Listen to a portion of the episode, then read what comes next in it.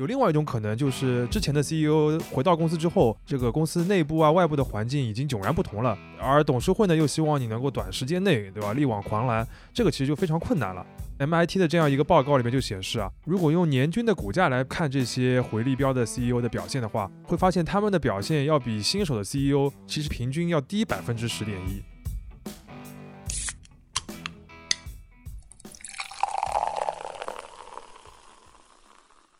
这里是商业就是这样。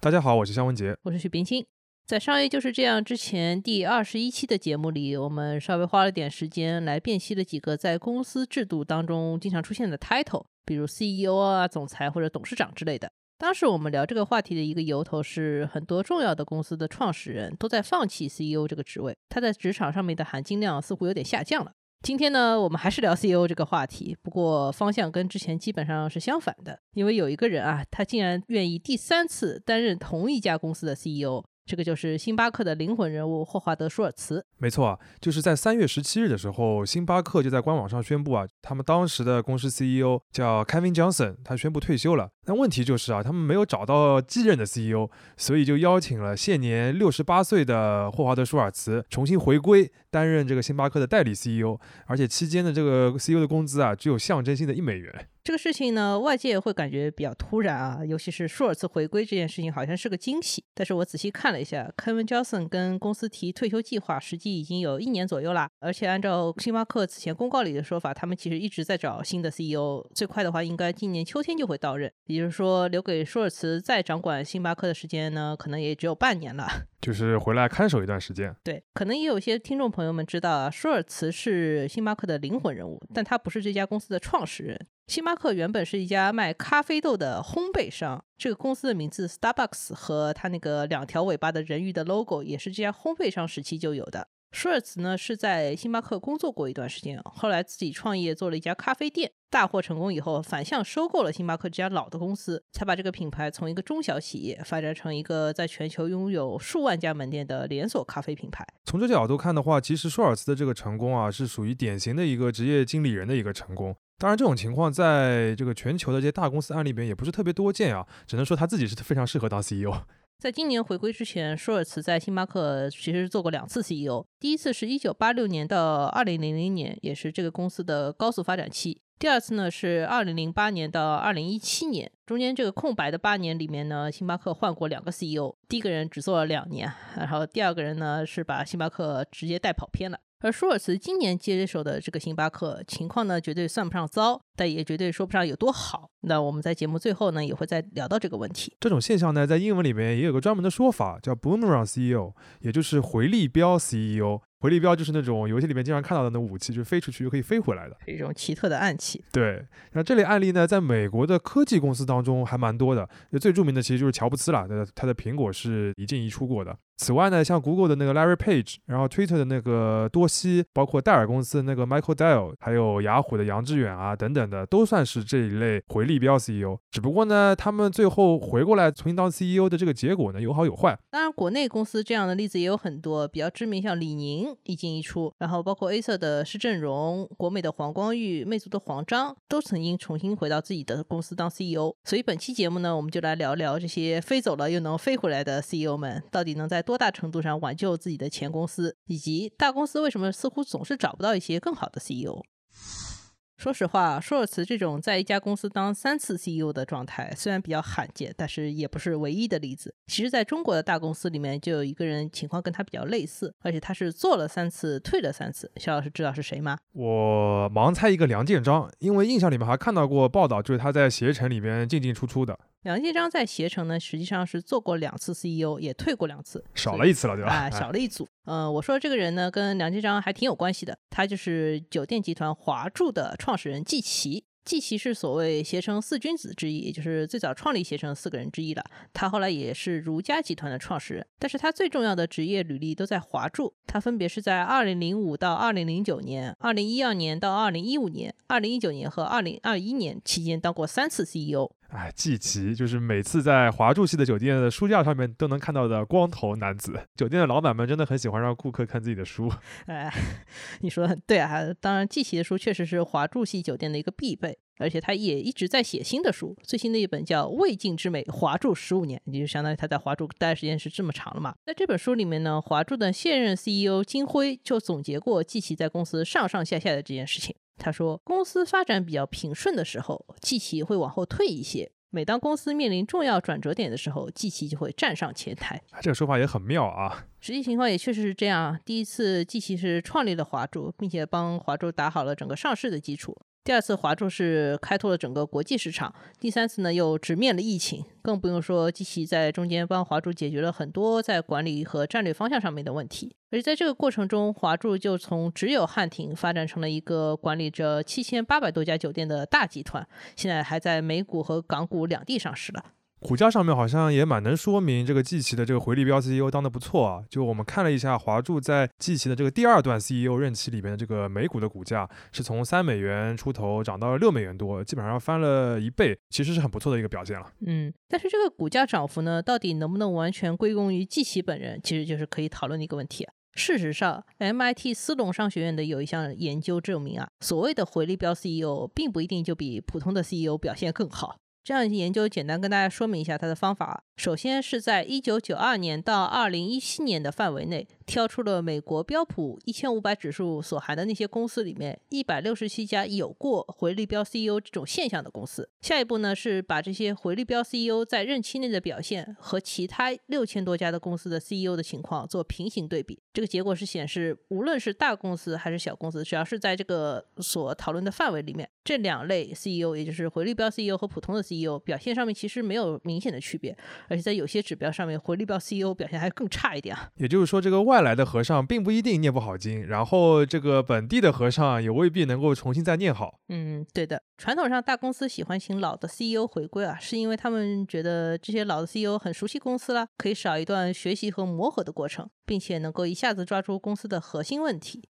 对像季琦这种一直在华中内部身居高位的领导来说呢，确实可以做到这一点。包括舒尔茨的第二任 CEO 经历呢，也是这样，也就是2008年到2017年这一段。当时他对星巴克的很多问题都看得很清楚了，就是当时的星巴克过分追求门店数和业绩的增长，导致顾客的体验恶化了。所以他回来以后呢，先把很多店关掉，然后呢，砍掉了与主业无关的很多产品，尽可能提高商品和服务的品质之后，再重新扩张。并且舒尔茨在二零一七年离任之前呢，星巴克已经强化了中国市场数字化战略和品牌高端线，相当于给他的这个继任者 Kevin Johnson 留下了非常好的一个基础。不过，所谓的这个熟悉公司，然后减少磨合的这样一个优势呢，也不是一定的。有另外一种可能，就是之前的 CEO 回到公司之后，这个公司内部啊、外部的环境已经迥然不同了，而董事会呢又希望你能够短时间内，对吧，力挽狂澜，这个其实就非常困难了。这 MIT 的这样一个报告里面就显示啊，如果用年均的股价来看这些回力标的 CEO 的表现的话，会发现他们的表现要比新手的 CEO 其实要平均要低百分之十点一。下面我们要不然就举一个反面的例子来说明一下，在大公司里面，一个回归的 CEO 想要扭转局势，到底能有多难？这个例子里面这个公司啊，真的非常大，它就是宝洁，然后那个主人公呢，就是他的两届 CEO 叫雷富里。那先说说雷富里这个人哦，雷弗里在一九七七年其实是放弃了麦肯锡的 offer 加入宝洁的，可见他是一个很聪明的人啊。后来他在宝洁的那套职业经理人的体系里面一步步晋升。终于在两千年当上了公司的 CEO。在这个任期里面，雷富里有一些比较创新的举动，比如说高管在各个部门之间做大的轮转，然后包括跟外部的一些机构做合作创新。他也做了一些大手笔的品牌并购，他也通过外包一些业务啊，把公司的成本结构优化了，等等等等。最终结果就是在他任 CEO 的九年时间里面，宝洁实现了销售额翻倍、利润翻三倍的一个很好的成绩。外界也觉得说这家很大的公司是焕然一新了，等于他第一个任期的这个 CEO 是做的非常成功的，对，非常非常成功。而且雷富里一直是标榜自己有很强的人才培养能力的。据说宝洁内部有一本蓝色的活页夹，这个里面有公司职位最高的一百二十个人的详细的情况。这也是公司最大的商业机密之一啊！这个公司最大的商业机密竟然不是什么洗衣粉配方，竟然是这么一个人才活跃家。哎，他们 这个配方有可能真的不是很重要。啊，反正是这样的。呃，二零零九年雷富里离任 CEO 改当董事长之前，他的继任者叫麦瑞博，这个人也是他亲手从这个活跃家里面选出来的。但是说实话，麦瑞博去接任 CEO 的这个时间点实在是太糟了。二零零九年是个什么情况呢？美国在闹金融危机，然后把全球经济搞得一团糟。然后雷富里呢，当时只陪迈瑞博在公司里面多待了半年，他就完全离开了宝洁。另外，迈瑞博这个人呢，思路据说也比较发散，上任不久只有制定了很多的发展目标，几乎没有一个人能抓住宝洁这么大一个公司的真正的发展重点。最后，他还不巧遇上了一个激进投资者，叫 Bill Ackman。这个激进投资者其实也是美股市场里面一个蛮有趣的角色了，对吧？嗯，对的，就有点像秃鹫，有人是这样觉得的。对，嗯，Bill Ackman 当时是通过在公开市场上买入宝洁股票的方式，硬生把自己挤进了董事会啊。然后他在董事会上就怒斥迈瑞博这个人领导无方。最后呢，迈瑞博是在二零一三年突然宣布说我要从宝洁辞职了，这个弄得公司就非常紧张了。那么这个时候雷富里在干什么呢？嗯，那个时候的雷富里已经六十六岁了，他正在忙着一边搞股权投资，一边练铁人三项。铁人三项，这一个典型的 CEO 运动啊，对，就是他还是在为 CEO 做一些准备的，也不知道为什么。当然，他在被保洁找上的时候呢，其实是有点震惊的，就是这个公司就不能内部再挑一个 CEO 吗？我给你们留了这么多人都没有用的吗？就是啊，这说好的蓝色活跃家呢？呃，不过最后呢，雷弗里还是同意回到保洁再做一次 CEO，但这个时候他去管理保洁的方法已经跟之前特别不一样了。怎么说？前面我们说了，雷富里在当宝洁 CEO 的时候做过一些大手笔的并购，加上迈锐博自己也买了一点嘛，所以到二零一四年的时候，也就是雷富里回归的时候，宝洁旗下已经有一百六十六个品牌了，这个公司非常的臃肿。雷富里回归呢，主要的一个工作就是帮宝洁做大瘦身，把一百六十六个公司里面的一百一十六个都要想办法卖掉。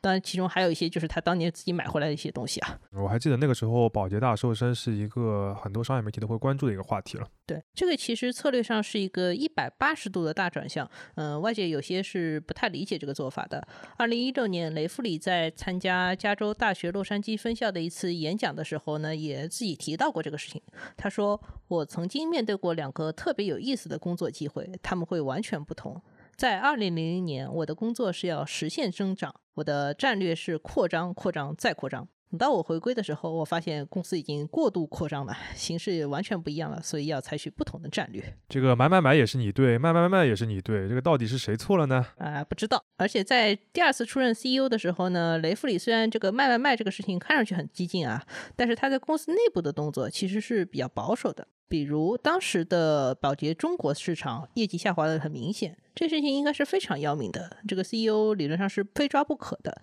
但是雷弗里在第二任 CEO 任期里面呢，其实只来过两次中国。其实内部的这个改革，有的时候是更看得出这个 CEO 的决断和执行力的。我们还看到另外一个可供参考的细节，就是呃，雷富里他第二段任期的时候，甚至不愿意搬家到这个保洁的总部，就是辛辛那提，而他每个周末都要坐保洁的公务机飞回到佛罗里达去过。就单在二零一五年一年，这个通勤的费用就五十一点二万美元。那听听，这就是大公司的 CEO 的通勤费用啊！哎，羡慕羡慕。总之呢，相比第一次担任 CEO 的时候，第二次回归的这个雷富里呢，只能说勉强帮宝洁度过了难关。他至少靠卖卖卖帮公司回笼了很多资金呀。但是在营收这种最关键的业绩指标上面，宝洁实际上是没什么起色的。雷弗利可能也是因为年纪大了，他本人不再有兴趣做一些开拓性的或者是引领性的工作，他的心态其实更接近于那种职业经理人了。其实宝洁和雷弗里的这段历史啊，很好的能够说明这个回力标 CEO 可能不靠谱的一些关键的原因。首先就是公司本身情况会变，就你过去被认为是有价值的、行得通的一些方法，有可能现在已经没有用了，或者现在在做的话是在拖累公司。另外一方面呢，CEO 本人经历了上一个任期的消耗，然后经过了很长的时间之后，他的心态啊，包括他做事的方式也会有变化，很有可能就是会变得保守。还有一点就是说，让这些回力标 CEO 亲手推翻自己以前的策略是非常非常有挑战的，因为有些 CEO 本来就是这家公司的创始人嘛，他们更容易认为，我最初提出来这个方向，既然能让这个公司获得成功，长成这么大，就应该一直是奏效的，为什么要改呢？这个方面有个很典型的案例，就是戴尔啊。哎，戴尔真的是过去十几年一个最典型的不断走下坡路的大公司。这个公司的创始人迈克尔·戴尔，他是在二零零七年回归公司当 CEO 的。但是他回归之后，所有的做法跟他早期的做法没有任何区别。他依然没有重视跟苹果的竞争，也没有重视开发移动端的设备。这使得公司在他的第二个 CEO 任期里面，股价又跌了百分之四十。最后，这家公司还是以创始人私有化，然后这个公司退市来了结这个局面的。MIT 的那份调查里面就显示啊，就是创始人 CEO 他回归这家公司的比例其实是非常高的，就是在所有的这个回力标的 CEO 当中，有百分之四十四都是公司的创始人。但是呢，他们回归后的表现其实一点也不好，这个其实也比较好理解啊。就因为有些人当初离开 CEO 这个位置，很有可能就是因为他缺乏管理的能力，或者是当这个公司变大之后，他缺乏来协调各种冲突或者管理一个更大组织的这样一个经验。所以就像你说的，人可能没有办法两次踏入同一条河流，也有可能两次都当不好一个 CEO。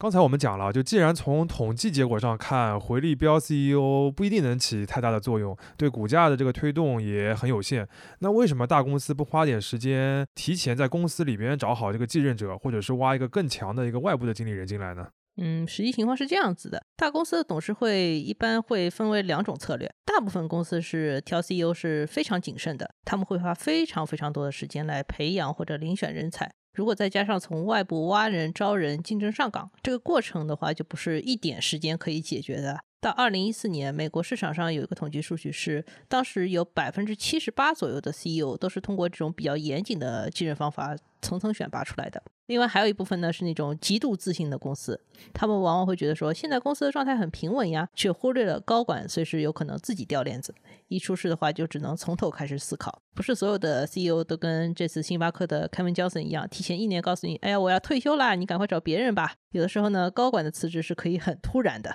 谁啊？嗯，比如说很著名的一个例子是微软的鲍尔默。他是在二零一三年的夏天突然宣布，我不要当 CEO 了，也就导致说微软后期花了大量的精力来给自己选一个新的 CEO。哎，鲍尔默这家伙我知道的啊，就他辞职第二年就买下了 NBA 球队洛杉矶快船，现在你都可以看到他每场比赛就是在离球场最近的地方疯狂庆祝，然后放飞自我。哎，这个人是放飞了，但是当时的微软就很不好办了呀。嗯，而且当时的微软面临一个什么问题呢？它在创新上面是不再领先的，但是它还是全美当时市值第四大的公司，这个 CEO 必须得好好选。其实当时的微软有一些内部选项，比如说 Windows 和 Xbox 这两条最重要的业务线的负责人都是考虑范围内的。但是呢，董事会据说把大部分的精力都花在了找外部人选上面。据说整个董事会最初拉出来的一个候选名单上面有超过一百个人，然后又做了几轮面谈以后缩小到二十个人。等到最后选出来这个现任的微软 CEO 奈德拉的时候呢，整个时间已经过去了半年。而且大家可以发现，奈德拉还是微软自己人。这是绕了一大圈，对吧？回到原点。嗯，当然了，奈德拉这两年的这个表现有目共睹，尤其是微软对于移动端和云计算的重视，让这个公司的股价直接就是蹿升了，也证明了奈德拉确实是一个很好的 CEO 人选。在他上任头九个月里面，微软的股价就涨了百分之三十，可见这个市场的信心是回升很快的。到二零一八年，微软甚至可以开始跟苹果争夺全球市值第一的位置了。这两年，微软确实是一个闷声发大财的一个典型啊。可以说，当时如果没有选择纳德拉的话，有可能现在就没有这个然后了。嗯，确实。但是更多的公司呢，就是在犹犹豫豫当中选出了一些不够合适的 CEO，导致这个岗位频繁的换人，最后反而造成了更大的损失。嗯，我看到过一个哈佛商学院的统计结果显示，在标普一千五百指数所覆盖的公司里面，错配的 CEO 和其他的什么 C 叉 O 高管，就是什么 CFO、CIO 之类都算，这些高管每年合计起来可以造成接近一万亿美元的损失。哦，这么多。嗯，当然我要指出一下，商学院或者咨询机构的一些研究结果，可能也是只是有助于他们向大公司的管理层推销一些诸如公司传承之类的课程或者方法论。考虑到我们在前面也提过，美国现在有百分之七十八的 CEO 都是精挑细选出来的，感觉大家的基础意识呢已经很好了，可能说是在有些方面需要再强化一下。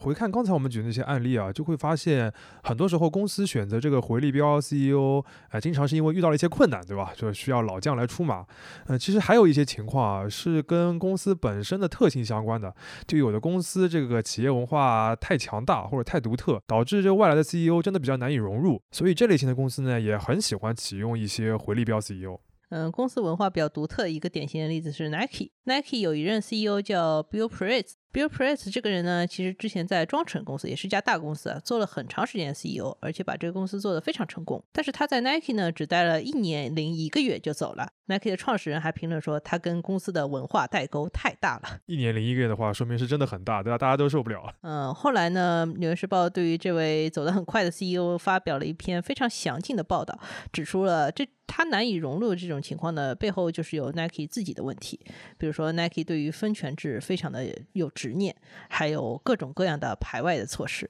你可以说这个就是 Nike 企业文化的一部分，但是显然不是最好的那一部分。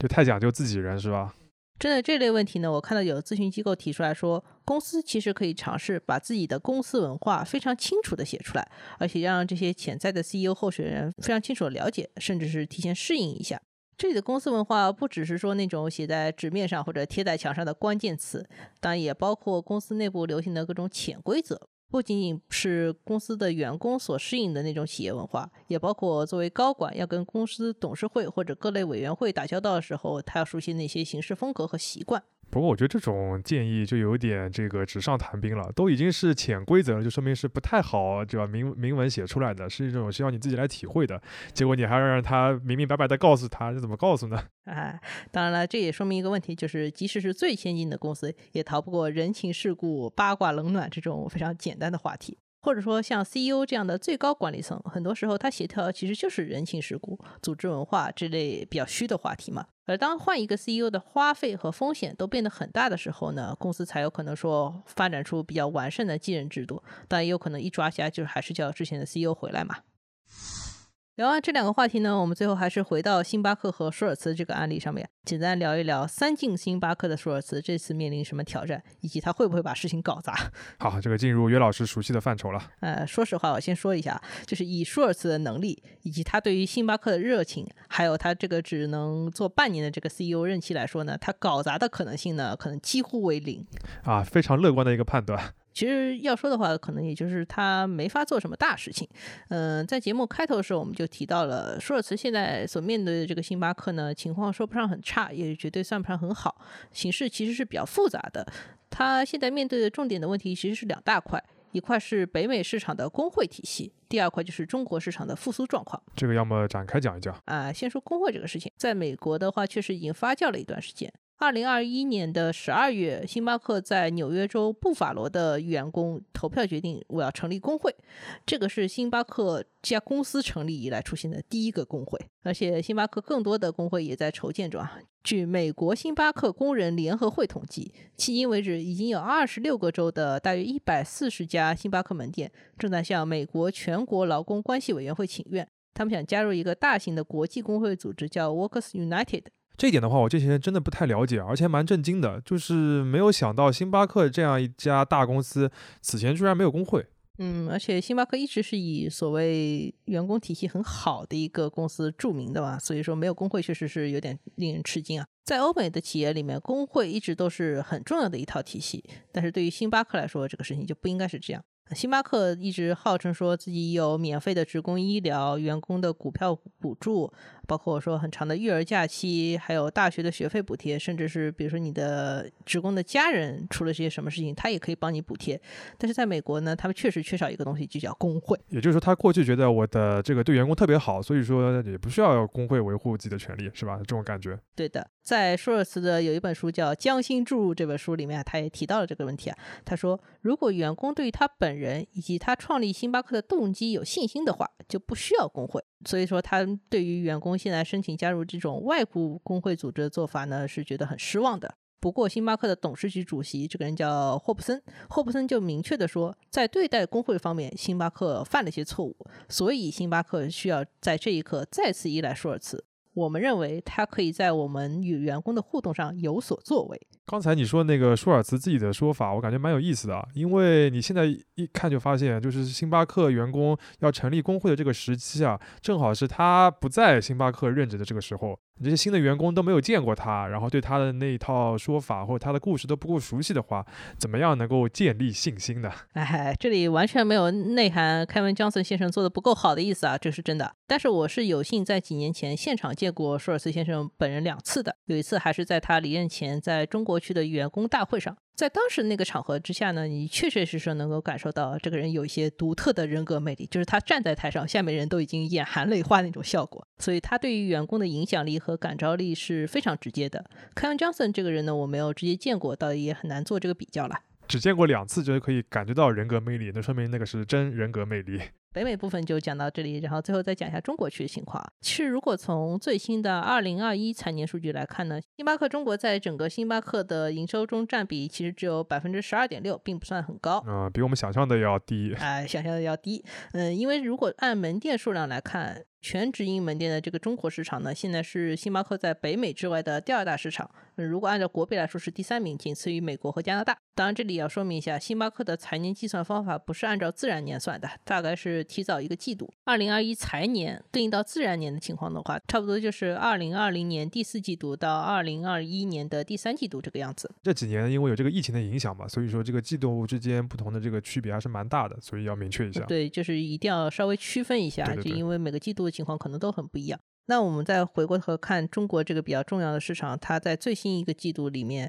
星巴克的表现就不是特别好。它的三大运营指标分别是同店销售额、平均客单价和交易额，都有超过百分之五的下降，甚至有些指标是两位数的下滑。这其中很大的一个影响因素就是去年年底国内的部分城市有疫情，这个就影响了单季的情况。嗯，这个两位数的下滑，其实对于星巴克来说是一个比较明显的一个问题了。其实不管是舒尔茨第二任 CEO 任期的最后那一年，还是整个凯文· Johnson 的 CEO 任期里面。星巴克对于中国市场的发展策略都是比较明确的。首先是通过直营的模式来强化品牌控制力，其次是给中国团队一定的自主权，还会给一些实验项目和高端的策略，然后还有基于数字化战略的外部合作空间都给到了中国市场。但是中国目前的咖啡市场竞争呢也确实比较激烈，星巴克想要拿回自己明确的领先地位呢，需要给市场一些强劲的惊喜，而不是像涨价这样的惊吓。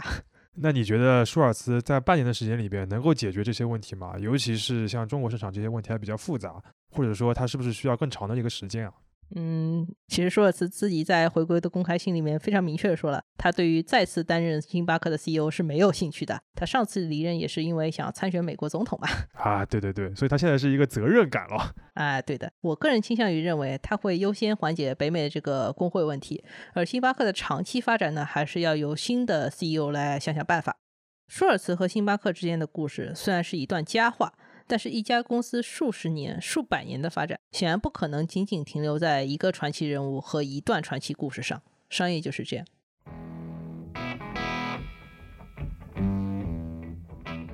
感谢收听这一期的《商业就是这样》。你可以在苹果播客、小宇宙、喜马拉雅、网易云音乐、QQ 音乐、荔枝等平台收听我们的节目。微信公众号“第一财经 e-magazine” 也会推送每期节目的内容。如果喜欢我们，欢迎你在苹果播客给我们五星好评，并期待你在各个平台与我们交流，尤其欢迎分享你感兴趣的话题。下期见。